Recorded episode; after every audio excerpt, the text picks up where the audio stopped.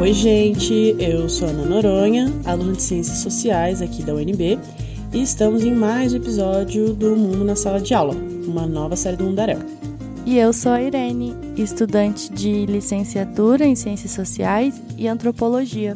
Para quem não conhece, o Mundaréu é um podcast de divulgação científica que apresenta e traduz a área da antropologia. E o Mundo na Sala de Aula é feito por estudantes da área. No episódio de hoje, falaremos sobre a trajetória até a antropologia. Durante a primeira temporada do Mundaréu, tivemos alguns convidados que hoje vão nos ajudar a entender como é escolher e chegar até o curso de antropologia. Isso aí! E para conhecer mais sobre cada um deles, confira no site do Mundaréu ou então aproveita para ouvir os episódios anteriores.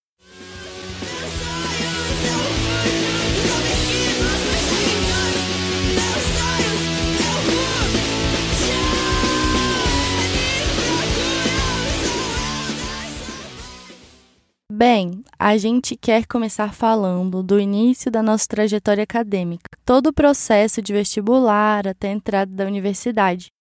Ah, é aquela fase que a gente fica em dúvida sobre que curso escolher, do que fazer no futuro, enfim. O Zé Miguel, antropólogo e professor da USP, que foi nosso convidado no episódio 1 do Mundaréu, lembra como foi no caso dele. Eu sou colombiano, né? Eu nasci em Bogotá, mas a, a, relação com a antropologia ela vem desde, digamos, desde antes da graduação, na verdade. E eu não sei muito bem por que e como, nunca consegui entender isso muito bem. Digamos, o que seria no Brasil a preparação para o Enem ou para o vestibular, que eu não sabia muito bem o que, que eu queria estudar, não, não estava entendendo muito bem. E apareceram quatro coisas que seriam possíveis: música, comunicação social, direito e antropologia. Que eu acho que tem a ver com uma coisa que eu da arqueologia. Mas eu não pensava em termos de arqueologia, eu pensava em termos de antropologia. Mas assim, não conhecia nenhum antropólogo, nunca tinha lido nada, talvez que eu lembre agora assim de antropologia, talvez na escola. Antropo quê? Nunca ouvi falar. Já sei, é aquela área que estuda dinossauro? O trabalho de vocês é tipo. tipo Indiana Jones? Para quem não conhece, esse foi o teaser de lançamento do Mundaréu. Pouca gente sabe que antropologia, o que ela faz e estuda. Então a gente resolveu botar um pouquinho do trecho para vocês ouvirem. Tem o caso do Rodrigo Toniol, antropólogo, professor da Unicamp e nosso entrevistado do episódio 2, que já tinha até uma certa noção, mas ainda ficou em dúvida até chegar no curso na Universidade Federal do Rio Grande do Sul. Eu achava que eu queria estudar antropologia da religião. Eu não tinha muita certeza disso, não sabia exatamente o que era, mas eu tinha uma certa intuição, que vinha de livros, que vinha de conversar com um cara que foi visitar o colégio para fazer uma palestra e de um professor de história que fazia doutorado e tinha um mapa da antropologia da religião, conhecia alguma coisa falou: lá no Rio Grande do Sul tem muita gente. Fiz os vestibulares aqui, fiz os vestibulares lá, passei, fiz ciências sociais então lá na URGS e, e assim, a pesquisa teve presente desde o começo. Irene, é muito doido, porque eu tinha escutado muito pouco sobre as ciências sociais. No ensino médio, acabava tendo só uma aula de sociologia. E quando falavam de antropologia, sempre ficava naquele antropo quê? Eu tava bem como o Zé Miguel e o Rodrigo. Ah, isso acontece muito. Não é à toa que o teaser do Mundaréu brinca justamente com isso, né? Mas também existem pessoas que já vão bem decididas. Foi o caso da Artionca Capiberibe, professora da Unicamp e nossa convidada do episódio 5. Eu escolhi ciências sociais desde o começo. No terceiro ano, eu era a única que ia fazer ciências sociais, todo mundo ia fazer ou engenharia ou medicina, alguns poucos computação, mas todo mundo achava estranho. Pessoa tão decidida em fazer ciências sociais. A minha família é de militantes políticos, né? A imagem que me, me chamou, me atraiu como inspiração para ir para essa área era do Betinho, que na época movia uma grande campanha contra a fome no Brasil. É, a Artionca convivia e tinha como inspiração o Betinho, que era sociólogo. É mais fácil quando a gente já conhece alguém da área.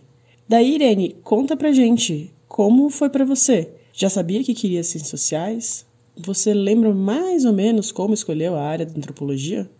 Olha, desde a escola eu sempre gostei de me envolver nos grêmios, movimentos sociais que estavam próximos. Sempre gostei de me envolver com as pessoas. E também sempre admirei muito a profissão de professora e tinha muita vontade de trabalhar com crianças e jovens. Mas acho que só no terceiro ano descobri que existia o curso de ciências sociais mesmo. Então, antes eu pensava em filosofia, psicologia ou talvez português, por achar tão importante esse trabalho com a linguística e expressão na escola. Aí, quando eu defini ciências sociais no terceiro ano, estava rolando a reforma do ensino médio. E eu fiquei meio confusa se ia ter sociologia ainda no currículo, se ia ter espaço de trabalho para gente, né? Parecia meio loucura escolher ciências sociais naquele momento, mas eu escolhi meio nessa esperança mesmo de encontrar estratégias, de lutar também contra a reforma, e não me arrependo de forma alguma, porque além de aprender muita teoria, né, a gente está sempre aprendendo estratégias de luta e resistências e pensando os lugares que temos para ocupar como cientistas sociais. E esse episódio está contribuindo muito para isso também, né? Mas e você, Ana? Como veio parar aqui? Na verdade, foi super inesperado. Eu nunca tinha pensado em fazer antropologia. Eu estava em outro curso, por acaso eu peguei a introdução à antropologia com uma doutoranda aqui da UNB, a Sara Santos. Eu achei a matéria dela tão inspiradora e tinha tanto a ver com o que eu tinha vivido recentemente que quando eu fiz o Enem ano passado, considerei fazer ciências sociais. E aí eu vim parar aqui, né? Eu sinto que ao mesmo tempo que caí de paraquedas, é como se toda a minha trajetória fosse me levando pro curso, sabe? Eu morro pra cantar as coisas que vivi sem me importar se realmente as fiz, pois esqueci de ver por pensar. É, é bem comum entrar na universidade e ainda não ter clareza se é o curso certo, né? Como contou a Erika Souza, entrevistada do episódio 3. Ou encontrar a antropologia já na pós-graduação, como mostrou a Clarice Rios no episódio 7. A minha formação na graduação é da psicologia. Eu já estava envolvida com uma professora que trabalhava com psicologia cultural, e essa professora foi muito importante nesse projeto. E aí teve uma série de circunstâncias que me levaram a ir para os Estados Unidos. Eu fiz o mestrado em Chicago, tinha uma professora lá incrível que trabalhava com isso, chegando nessa época na Universidade de Chicago, que é a Tanya Lerman, e eu fiquei encantada com o trabalho dela. E aí eu, eu, eu descambei para esse lado. Eu comecei ali a flertar com antropologia psicológica. É uma sub-área da antropologia muito pequena, mesmo nos Estados Unidos, né? Bom, inicialmente eu venho, na verdade, da pedagogia, né? Aí que eu fui para antropologia. É... Enfim, na verdade, na época eu queria mudar de curso, né? Eu queria largar o curso, que eu comecei a fazer ciências sociais ao mesmo tempo. E eu queria largar a antropologia, a, a pedagogia, mas eu já estava bem mais adiantada, então me convenceram a terminar o curso e, né, engatar aí o mestrado especificamente na antropologia. Eu já tive dúvidas iguais às da Érica. Na minha trajetória acadêmica, eu já passei por várias áreas. É, eu entrei na Universidade de Brasília, primeiro para biologia, e depois eu fui para comunicação social. Depois disso, eu passei mais quatro semestres no curso de economia, lá na Universidade Federal de Pernambuco, e finalmente cheguei nas ciências sociais, aqui de volta na UNB. É, muita coisa aconteceu nesses anos e depois de muitas crises, muitas crises mesmo, eu cheguei aqui. E é uma trajetória mesmo. Na biologia, eu sinto que aprendi muito sobre método científico, escrita para artigo e ter um pensamento sistematizado e meio interligado. Na comunicação, eu abri a cabeça para questões sociais, e para além das aulas de economia, eu estava muito em contato direto e bem intenso com algumas culturas populares lá em Recife. Hoje eu até me arrisco em dizer que teria dado um belo trabalho de campo. É, foram experiências que realmente mudaram a minha forma de ver a vida. E quando entendi o que, que era um trabalho de campo, na aula de introdução à antropologia, e o papel do antropólogo, eu vi que essa área poderia me dar várias respostas, tanto academicamente, mas também para tudo aquilo que eu tinha acabado de viver. Ah, e às vezes a gente se sente até mal quando as trajetórias acadêmicas não são tão lineares, né? Ai, total. Mas é normal, né? E faz parte. Então eu queria deixar um recado que a Soraya, nossa professora da antropologia aqui da UNB e produtora também no Mundarel, me falou enquanto eu estava produzindo esse episódio. Me deu um quentinho no coração tão grande e acalmou tanto minhas crises internas que eu queria compartilhar um pouco com vocês. Porque é muito comum, Ana, na graduação, os alunos mudarem de curso e muitos às vezes se sentem: eu estou atrasado, estou perdendo tempo, eu estou perdendo oportunidade, eu estou perdido, os meus pais estão me cobrando, eu estou sendo muito custoso para o Estado ou para minha família. E tem uma série de crises assim. É, e que eu sempre tento falar para os alunos que os nossos caminhos de escolha profissional são difíceis e, e, não é só o vestibular que define a nossa profissão. Nós temos que transitar, às vezes, por alguns cursos até a gente se encontrar. E muitas vezes a gente termina com um diploma, feliz com o nosso diploma, mas às vezes transita para outra área já no mercado profissional. E faz parte, porque são as oportunidades que nos surgem, porque a gente também vai se criando no mercado profissional, vai fazendo escolhas do que, que a gente gosta mais. Sei quem sou e meu corpo é meu, de peito aberto, em meu nome por mim. Meu corpo é meu, de peito aberto, em meu nome por mim. Tá, mas mesmo já na antropologia, tem também toda a expectativa com o curso, né? E às vezes essa expectativa não se realiza acha que vai ser de um jeito e é completamente diferente. Bora ouvir a Artionka de novo? Quando eu entrei no curso, eu que entrei com essa veia militante, eu fiquei um pouco de decepcionada, porque eu achava, eu, eu, eu queria aquele curso como instrumento para minha militância. E tinha muita teoria, e aquilo me apavorou, né? Eu falei, meu Deus, mas por que eu preciso ler tanto? Só, eu só vou ler nessa vida. E eu comecei a entender como a teoria é importante, como instrumento também, né? Como eu estava falando, é, a antropologia ela tem uma função prática que a gente não enxerga de imediato, mas quando a gente trabalha e tenta entender outros modos de vida, a gente também está dizendo para os nossos, né, para os não indígenas, que é preciso espaço para os outros modos de vida. Não só porque eles têm esse direito à existência, mas porque conhecimento do outro pode ajudar. Eu cheguei a me identificar muito com isso que a Artionka falou. Eu demorei muito para entender essa importância toda da teoria. Muitas vezes a gente lê um texto antigo, e não consegue conceber o porquê que a gente tem que ler algo que as ideias são tão desatualizadas, meio arcaicas e até preconceituosas. Mas mesmo assim, elas são importantes para que a gente olhe os erros desses antropólogos e procure não repetir isso. Outro ponto é que a linha de raciocínio daquele antropólogo antigo acaba dando base para uma linha que nós vamos construir em um trabalho, numa atividade de extensão ou em um PIBIC.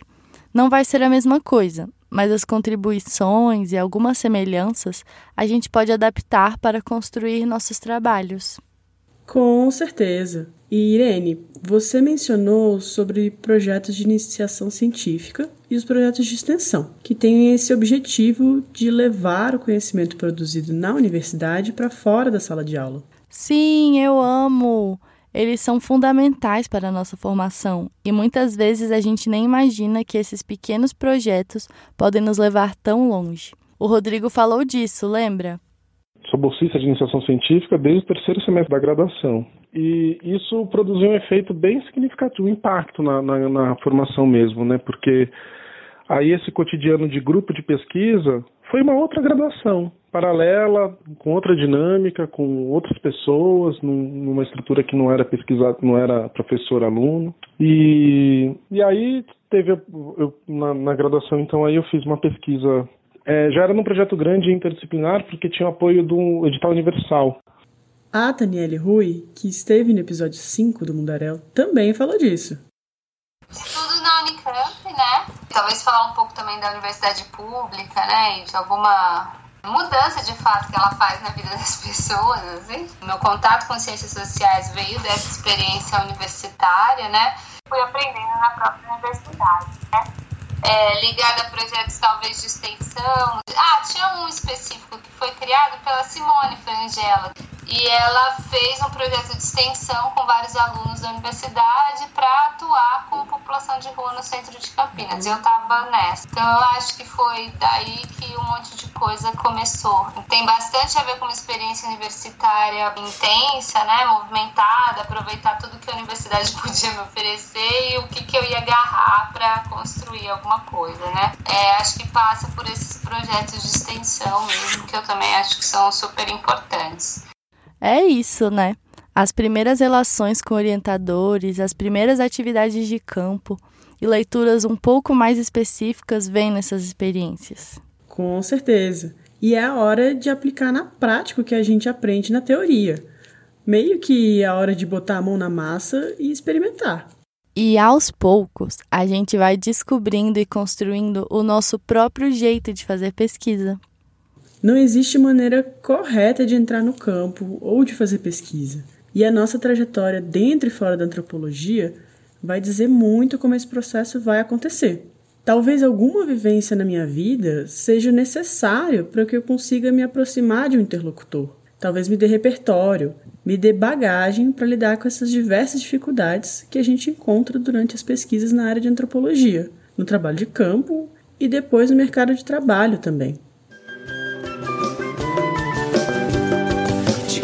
Poço Azul, Munhas, Vindaiá, a quebrada dos deuses, cachoeira do altar. Até agora, a gente falou muito sobre o trabalho dos antropólogos dentro da academia. Mas na realidade, a nossa área dialoga com tantas outras atividades. Muitas vezes, a partir de uma pesquisa, geramos conteúdos e materiais importantíssimos para a academia, mas principalmente para as próprias comunidades com quem estamos trabalhando. E isso pode ser um livro, um registro fotográfico, documentários, cursos. E como a antropologia é uma área interdisciplinar, isso pode ocorrer de várias formas. Vamos trazer mais uma fala do Zé Miguel, e aí eu mobilizei o meu conhecimento, claro, do campo político da prostituição no Brasil e a minha experiência na saúde sexual e reprodutiva. E então eu cheguei na Secretaria de Saúde de Tabatinga e de Letícia, das duas cidades, e disse: Olha, eu sou essa pessoa aqui, eu faço isso. Eu queria saber se vocês têm trabalho de prevenção de HIV ou de, ou de outras coisas, e de promoção da saúde com trabalhadoras sexuais. Não tem. Perfeito, eu posso ajudar. Vamos fazer? O Zé Miguel pegou todo o conhecimento que ele já tinha conseguido nas vivências e durante a graduação, mestrado e doutorado e reverteu dando assistência para aquela comunidade que ele estudava. Muita gente acredita que esses dois espaços são meio diferentes. Se eu estou distribuindo preservativos junto com a prefeitura, não estou sendo pesquisador. É importante a gente reforçar que ao fazer um, nós podemos fazer o outro ao mesmo tempo. A Nachiele, por exemplo, aproveitou os dados do mestrado e publicou como livro. E olha como foi o resultado disso. Tem uma história da, da circulação do, do meu livro de mestrado que justamente digamos, ajudou uma família, pessoas não acreditavam que eles já tinham tempo de acampamento. E aí o livro circulou, e aí eles conseguiram comprovar com o livro que eles tinham tempo de acampamento, porque a história dele estava no livro. Nossa, sim. A forma de registro do antropólogo, seja em livro, fotografia, vídeo, tudo isso produz ciência e também conexões, informação, arte e também transformação na vida das pessoas. A Clarice, que a graduação em psicologia permitiu que desse aulas também na psicologia, e a Iranice, as duas do episódio 7, também tem uma história muito legal do resultado desse trabalho conjunto. Foi outra experiência linda. Já tinha acabado a pesquisa e eu, eu escrevi aquele. É, eu ajudei a organizar aquele livro né, sobre autismo que eu lancei recentemente. E aí eu estava dando aula de professora substituta na FRJ, na psicologia. E aí um dia eu estava lá e era para falar de atenção básica, eu queria falar dessa coisa da expertise leiga. Aí eu falei, ah, quer saber? Eu vou chamar a Eranice. Aí eu chamei ela para dar aula lá para essa turma. E aí a leitura né, requerida e tal era o capítulo que eu escrevi sobre ela e sobre uma amiga. Aí ela olhou e falou assim: esse artigo é sobre a gente. Então ela já tinha. E aí ela tinha lido e ficou super emocionada. Para mim isso foi incrível, porque eu falei, gente, eu consegui escrever uma coisa na linguagem acadêmica, para o meio acadêmico, para antropologia, mas que ainda assim conseguiu dialogar com ela, dela, ela conseguir se reconhecer ali, né? Uhum. Então, nesse dia da aula, né, ela leu o capítulo que eu escrevi, e aí ela chegou, os alunos leram também. Ela sentou ali, era uma aula, sei lá, de três horas, sei lá. Ela sentou e começou a falar ela não ficou citando o capítulo, mas eu percebi que ela organizou toda a fala dela, toda a narrativa em torno da, do, do, tema do capítulo, né? E a ideia que eu queria desenvolver nessa aula era da importância desses profissionais da psicologia, eu estava dando aula na psicologia, de trabalharem dialogando reconhecendo né, os seus interlocutores, né, os pais de autistas, as pessoas com a população com quem eles trabalham, como pessoas que tenham saber. É isso, gente. Estamos chegando ao final de mais um episódio do Mundo na Sala de Aula. Esse episódio foi para falar um pouco de como a gente se constrói profissionalmente e também como a nossa vida e as nossas escolhas vão nos ajudando a moldar essa identidade como antropólogos. E claro que precisamos falar um pouco das crises que todo antropólogo ou antropóloga passa em algum momento ao desenhar sua trajetória. Eu espero que tenham gostado das trajetórias que tivemos nessa primeira temporada do Mundarel e dessa série feita por alunos e para alunos. Lembrando sempre que vocês podem achar a gente em várias redes sociais: Facebook, Instagram e Twitter, e nos tocadores de podcasts. Ou mesmo no site, que é mundarel.labjor.unicamp.br onde também tem materiais extras que selecionamos especialmente para fazer cada um dos episódios. Para finalizar, eu queria agradecer a Irene, que animou de gravar esse episódio comigo, as bandas e artistas Brutal Mary, Hermano, o Lucas Tufas, que gravou baixo na música da artista Moara, e a banda Feijão, para quem não conhece, em todas as músicas que vocês ouviram, tiveram antropólogos ou cientistas sociais aqui da UNB envolvidos na gravação ou na execução desses trabalhos. E, né, é sempre bom lembrar que da samba, literalmente, a gente fazer antropologia e gostar de música, né? Olha aí. Com certeza, Ana. Agradecer principalmente a equipe do Mundaréu. Tem sido uma delícia construir coletivamente esse projeto com todos vocês. Beijão, gente, e até a próxima. Tchau, galera!